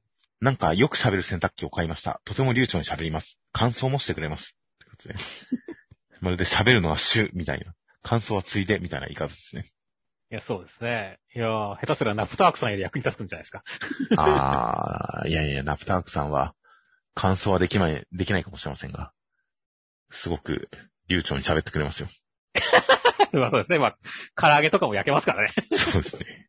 最終回、雨の降る、えー最後は竹口先生でした。最終回です。皆様への感謝の気持ちを伝えるのは、このコメント欄では全然足り、点々点という、足りないということでした。いや、そうですね。いやー、まあまあ、書き下ろしがあるんだったらね、本当に、あのー、ビルドキングもね、めちゃめちゃ書き下ろしありましたし、そうですね。ね、あのー、雨の降るもぜひ、また、ジャンププラスに載せてほしいですね。あーそしたらちょっと読みたいですね。あとは、レッドフードの川口先生。坊一先生、恐れ多すぎます。嬉しい。本当もう、もっと精進します。という、先週、坊一先生がレッドフードの絵を、こう、そういう勉強になります、研究してます、みたいな、そういうコメントをしたことに対する反応のコメントでしたね。でそうですね。まあ、実際めちゃめちゃ嬉しかったでしょうからね。まあそうです。恐れ多いっていうのは本当にそうだろうなと思ったりしますが、まあまあ、精進するとのことで、ここからさらに、こう、素晴らしい絵が見れるんじゃないかと楽しみです。そうですね。では、えー来週から新連載が始まります。少年ジャンプが送る新たな時代を紡ぐ音、ピアノの天才たちに挑む少年の成長ストーリー、新連載表紙関東から54ページ、ピピピピピピ、マポロ3号先生、ピアノの天才、音神学音に七つ子が生まれ、という展開です。七つ子？七つ子。いやー、ということで、マポロ先生、今年、去年ですかね。あのーなんか、ま、ピアノの読み切りを載せた方ですね。なんかね、ダダダダーンでしたっけ？ダダダダーンみたいな、そういう特徴的なタイトルでしたね、そっちも。うん。なんか、つながり、なんかタイトルが似てますね、雰囲気が。雰囲気似てますね。いやいや、P, P, P, P, P, P, P, P2、P6。P6 ですね。うん、P6 ですね。いやいや、もうなんか、卓球の P2 を思い出しますね。そうですね。あれは、レッツプレイピンポンで P2 ですからね。うん、そうですね。レッツプレイピアノ、だから、似たようなもんですね。本当にそうなのか。いやー、もう、これでも本当にタイトルだけ見るとよくわかんないよね。まあそうですね。いや、今回この新年祭マポロ先生だということで、その、ダダダンだかなんかあの、読み切りの時の感想を聞き直したら、僕はもう結構大絶賛、大お気に入りでしたからね。そうですね。ガルちゃんがめちゃくちゃ褒めてたのは覚えてます。そうですね。ミスさんはそこまでじゃなかったんですよね。そうそうそう。あの、もちろん絵柄とかのセンスはす、すげえなとは思いつつもね、はいはい。あの、内容的にそこまでじゃなかったって感じだね。もう大絶賛という形なんで、まあ、めちゃくちゃその楽しみですよ、僕は。うん。そうだね。ていうか、七つ子とかいう、なんか、すげえ設定ぶち込んできたからね。そうですね。髪型が7人すごい特徴的ですからね。うん。という感じの本当に大変楽しみなカットですよ。そうだね。まあ音楽漫画もね、いろいろジャンプでいっぱい連載されてきたけどもね。はい。まあ最近で一番印象に残ってるのだと、ソウルキャッチャーズくらいまで遡っちゃうんだけどねっていう。まあそうですね。いや、本当にソウルキャッチャーズばりの音楽バトル漫画かもしれませんから、大変楽しいですよ。あ、そうですね。あとは来週センターカラー合宿大人気重版出題スペシャルコラボケーキ発売記念。コラボケーキセンターカラー微増18ページ、僕とロボコ。コラボケーキ発売するんですか？えまあ何種類かにもよるけど、膝ケーキとか欲しいね。いやー、ケーキ、コンビニとかで売ってほしいですね。ジャンプショップ、ジャンプショップとかそういうカフェじゃなくて、コラボカフェじゃなくて、手近なところで買えるんだったら絶対買うんですが。あとは、人気投票結果発表新章公表御礼センターからあやかしトライアングル。人気投票の結果発表です。おー。どこがい、まあ、祭りちゃんが1位だとは思うけども、ちょっと読めないですね。そうですね。なんか、結構みんないろんなキャラクターに見せ場のある作品なので、いやー、まあなかなか読み切れないですね。あとはセンターカラーがコミックス参加班、好評、大好評御礼センターから坂本デイズもセンターカラーとなっています。坂本でセンターから多いね。ああ、確かにこの間つながるセンターカラーやったばっかりですからね。うん。という感じで、まあロボコとかも多いですし、多少カラーの作品は偏りがちですね、最近。そうだね。という感じなので、坂本デイズも大変楽しみです。という形で、では先週のコメントを見ていきますと、えー、ドクターストーンのコメントとかで、まあ、今週の展開を予想するような、えー、クロム君に言及するコメントですとか、あと、サイが出てきたことが関係してくるかどうか、といったサイさんの、えー、立場に関する、えー、コメント等もあったりして、今週につながってるなという感じですとか、あと、もっと、あの、科学者とか、まあ、宇宙飛行士とか復活させられるんじゃないかということに関して、えー、そういやもっと科学者が復活しててもいいよな、っていうコメントのほか、信頼関係のない人を起こして、第二次ストーンウォーズが起きてもなんだし、てんてんてん、みたいな感じで、まあ、確かに、うかつに起こしたところで、まあ、起こせることは起こしたところで、センク君が、あの、メデューサに関して人を生き返らせられる、その点に関して、えー、秘密にしているっていうことを考えると、その秘密を共有、どこまで共有できるかっていう点で、ちょっと見方を増やすときに難があるかもしれないですね。だからでも、そのね、最終的にその、メデューサもね、一緒に月に行くということでね。はいはいはい。だから、万事解決できる展開になってますからね。まあまあそうですね。ねほんと隙がないね、ドクターストーンっていう。ただまあその、いろいろ見方をもっと増やせるんじゃないか、頼れる人、専門家をもっと起こせばいいんじゃないかっていうことに関しては、秘密を抱えてるっていうことがちょっとネックになりそうでありますね。そうだね。というふうなことを指摘するコメントがありました。そうですね。まあだからコメント欄でもちょっとあったけどね、まあゼノさんとかスタンリーさんが適任なんじゃないかみたいなコメントもありましたけどね。まあ、確かに。選ぶとしたら、そこ的なところくらいしかないのかなとは思いますけどね。確かに月で、あの、石化しても悲しむ人は少なそうです。いや、言い方が違いますね。あの、あの、なんでしょうね。覚悟を決めてる人が多そうですよね、関係者に。そうだね。という感じだったりはします。あとは、ヒーローアカデミアも、えー、いろいろとコメント等ありました。オールマイト成長会来るかみたいな、あの、オールマイトさんの不吉な今後を思わせる、あの、描写に関して、成長会を予想するコメント等もありましたね。そうですね。あの、まあ、ステインとの面会を先延ばししているってフラグがあるから、そこから繋がりそうっていうコメントもありますし、あの、実際ステインさんは確かに絡んでくると思ったらなかなか絡んでこないからね。ここでオールマイトさんと会うっていう展開で何か新しい面が見れる可能性はありますよね。そうですね。デク君をステインさんが伺ってる、様子を伺ってる描写はあったけれど、今回の展開に絡んでこなかったんで、確かにオールマイトさんの方に行くっていう展開は全然あり得る気がしますね。まあだからね、ほんと今週休載でしたけれども、まあまあ来週以降楽しみですね。またヒーローアカデミアって感じですね。はい、あとはこう逃げ上手の若神のところで、あの、牙の強さが全くできてないけど、松井先生のリア充への歪んだ感情は伝わったっていうはい。あの、牙の強さ発揮するところでね、あの、巨大原付がカップルを引き殺すみたいな そうですね。やってましたけどもね。確かにあれ、謎に分かりにくかったんだよね本当ですか？それは太刀打ちできないな。死にそうと思ったから僕は全然伝わってきましたよ。なるほどね。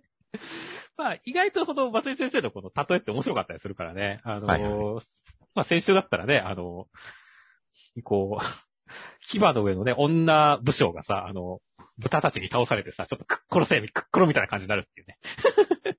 あれもちょっと攻めてる感じで好きだったしねっていう。だから、ああいうところで松井先生結構遊ぶからねっていう。はいはいはい。まあでも俺はそういう松井先生の遊んでる演出大好きですよ。いやもう、ね、いやもう本当にそういうのが独特の作風になってますからね。うん。あとは、呪術回戦の方で、あの、野原ネキ早く来てくれっていうコメントがあって まあ、イタドリ君とかの今のちょっと閉塞感みたいなその辺の展開とかに関してもそうですが、確かに、今、イタドリ君が自分を部品だって言い切ってる感じ、あの感情を殺してる感じの一端は、やっぱり、野原ちゃんを犠牲にしたというか、助けられなかったっていうのは絶対ありますからね。そうだね。なので、野原、野原ネキが復活展開っていうのは確かにイタドリ君を、ある種こう、上向かせるのにすごい効果的な気がしますね。うん。ただ、まだ生死不明なんだけどね。そうなんですよ。まだ顔面潰されて、時間、怪我を止められてる状態のままですから、うん、復活してほしいなと、改めて思うようなコメントでしたよ。そうですね。あとは、先週の4期、食撃の3時に関して、えー、サンジが、その本編、ワンピース本編だといつの間にか強くなっていたことを保管するような4期ですごいっていう話に関して、まさか初撃で保管来るなんて思ってなかった。他のキャラも頼む。ですとか、こうなると他のクルーをフィーチャーしたスピンオフも欲しくなる。という形で、他のキャラの修行展開も何か企画読み切りで読んでみたいというのはすごく確かにって思いましたよ。そうですね。そこはわかりますね。まあ、ゾロの修行とか本編でも言及するんだろうなとは思いますけどね。なんで固め潰れてるのかとかいろいろさっぱりわかんないですね、サゾロ。そう、あれ、全く意味わかんないからね。だから、ちょっとちゃんとやってほしいからね。ゾロはさすがに本編でやりそうですが、他のキャラに関しては本編であんまりやらない可能性もあったりしそうなんで、どうなんだろうやるのかな？やらないのかな？ちょっとわかんなかったりしますが、本編でやらないんであれば、ワンピース本体の方でやらないんであれば、スピンオフ読み切りという形で修行編各キャラクターやってみたら面白いような気がしますね、確かに。うん、それはそうですね。あとは坂本デイズ、こんな殺人鬼はいるくらいだし、喧嘩くらいじゃ、市民が動揺しないのも納得っていうので。確かに。あれが、今回、オーダーの人たちが、どうせアマチュアだろみたいな感じであの死刑囚たちに対して評価をしていることを考えると、この世界は本当に、凶悪犯罪のレベルがちょっと高いんですね、かなり。そんな感じしますね。いやー、まあまあまあ。で、我々からするとびっくりするけど、まあ、それも慣れれば日常かっていうね。まあそうですね。という感じで、なるほどなという感じのコメントもありました。じゃあ、あとは僕とロボコで、えっと、まあ、まあ、み、三船千鶴くんがね、あの、まあ、洗脳されたことに対して、自分は洗脳を解けてこそだと思うから、いつか解けて、その上で改めて好きになってほしい、ワンピのおたまちゃんもっていうコメントがあって、まあ、確かにね、あのーね、コメント、我々も本編中でもね、あのー、三船くんがね、あの、ちゃんとロボコと向き合って、あの、ガチゴリラ対決してほしいって言ってましたけどもねっていう。ま それに対してね、この、ワンピのおたまちゃんもっていうコメントがあって、それは確かにって思ったんですよ。まあそうですね。あっちはちゃんと洗脳が解けた上で味方になってほしいなとは常々思ってますよ。そうそうそう。今のままだとやっぱ逆に、怪盗の部下たちもちょっとかわいそうだからねっていう。まあそうですね。うーんと、あっちは特に思います。実力に関しては僕は、あくまであの何か思考を飲まれるのが、思念に飲まれるのがきっかけであって、ロボコを好きなことっていうのが100%偽りとは思ってないところあるんですよね、僕は。まあ僕もそうですね。うん、なので、まあそこまで、あの、洗脳、100%洗脳と思ってないところもあったりするんで、まあ、受け止め方難しいところだったりしますが、おたまちゃんに関しては確実にそうですね。そうですね。そしてあと、ね、アンデッド・アンラックではね、あの、コメントでは相変わらず神のタイミングが神ってるっていう のがあって、はいはい。まあ本当にね、あの、言い方、言い回しちょっと面白いなって思ったし。あとは、ね、もしかして力を得るためには犠牲が必要とか、そんな感じで必要悪として神様再評価される時が来たりするのかなっていうコメントもあったりして、まあ、神様はね、やっぱみんないろいろ気にはなってるみたいですけどもね。はいはいはい。さすがに最強化の流れは来ないと思いますけどね いや、もっと巨悪がいて、そのための戦力を整えてるのかもしれませんよ。あー、でも、ちょっと性格悪すぎるからな。ね、言い訳とかそんにしか聞こえないから、俺はもしそんな展開だとしても、アンディとかたちには一周してほしいけどね。ふざけんじゃねえって言って。まあまあ、許される展開はないとは思いますが、ある種の理屈っていうのがつく可能性はありますよね。まあ確かにね。わー、でもちょっと神様印象悪すぎだしなっていう。まあ今のところはそうですね。とりあえずまあ全力で憎んで読んでる方が、いつか逆転展開があったとしても楽しめる気がしますよ。あとはね、あの、青の箱で巨大な原付早く来てっていうコメントちょっと笑っちゃいましたねっていう。はいはいはい。逃げ上手の若いミネタですね。そうそうそう。まあ我々もね、こう、こう発狂してましたけどもね、この、チキショー、チキショーって言ってね、羨ましすぎるぞ、みたいなね。はいはいはい。まあ、ほんとそんな感じでね、あの、他のコメントでもね、プレイじゃねえか、いた、妬みとかね。はいはいはい。いや、まあみんな同じように発狂してて、気持ちになってましたね。まあそうですね。まあまあまあ。まあまあまあ、選手は本当にただただイチャイチャでしたからね。そして、あとはね、レッドフードのコメントに関してね、まあ、あの、手錠を取るっていうね、あの、ね、方向性はいいなっていう話をしてましたけどね、こう、そこに対してこう、牢屋を破壊したらどうだろうとかね、はいはいはい。あの、そういうコメントがあったりして、それは確かにって思ったんですよね。ルールあ上、そうか。牢屋に入れるっていうルールではあるんですよね、とりあえず。そうだね。だから、牢屋自体がなくなってしまえばっていうのは、確かに発想の転換としては面白いなって思ったんですね。はいはいはい。だから、確かにね、なんか、もう一個か二個くらいね、その、単純に手錠だけの話じゃなくて、どんでん返しとして、まあ、牢屋じゃなくたとしてもね、なもう一個、レッドフード乗っかると、ちょっとほんと嘘食いみたく、びっくりする展開になったら面白いよねっていう。そうですね、確かに。そうか。ルールは試験終了時、牢の外にいたものを42期校舎試験合格者とするということで、試験終了時に牢の外にいさえすればいいんですね。そうそうそう。別に手錠してようが捕まってようが、牢の外にさえいたらいいんですね。うん。なるほど。いろいろ裏は書きそうですね、これは確かに。そうだね。いやーだから、ちょっとほんとベロー君に嘘つきだねとか言ってほしいよって。そうですね。確かにそういうコンゲーム展開も結構楽しみですね。うん。ちなみに、デッドフードのコメントで、3ヶ月も合宿やってて、初対面みたいな自己紹介してるのは、村長がやらかしてるっていう。これは、作者の方を村長と呼んでるんですかね。うんそうじゃないですかね。川口先生を。うん。それか意外とさっき俺、あの、本編でも俺なんか人狼いても面白いかもね、中にって話をしてましたけど、はいはい。そういった感じでなんか村長のこの手が実は入ってるみたいな。それは深読みですね。ボンカースさんを開いたら村長が出てくるみたいな。はいはいはい。いやー、それは確かに深読みですね。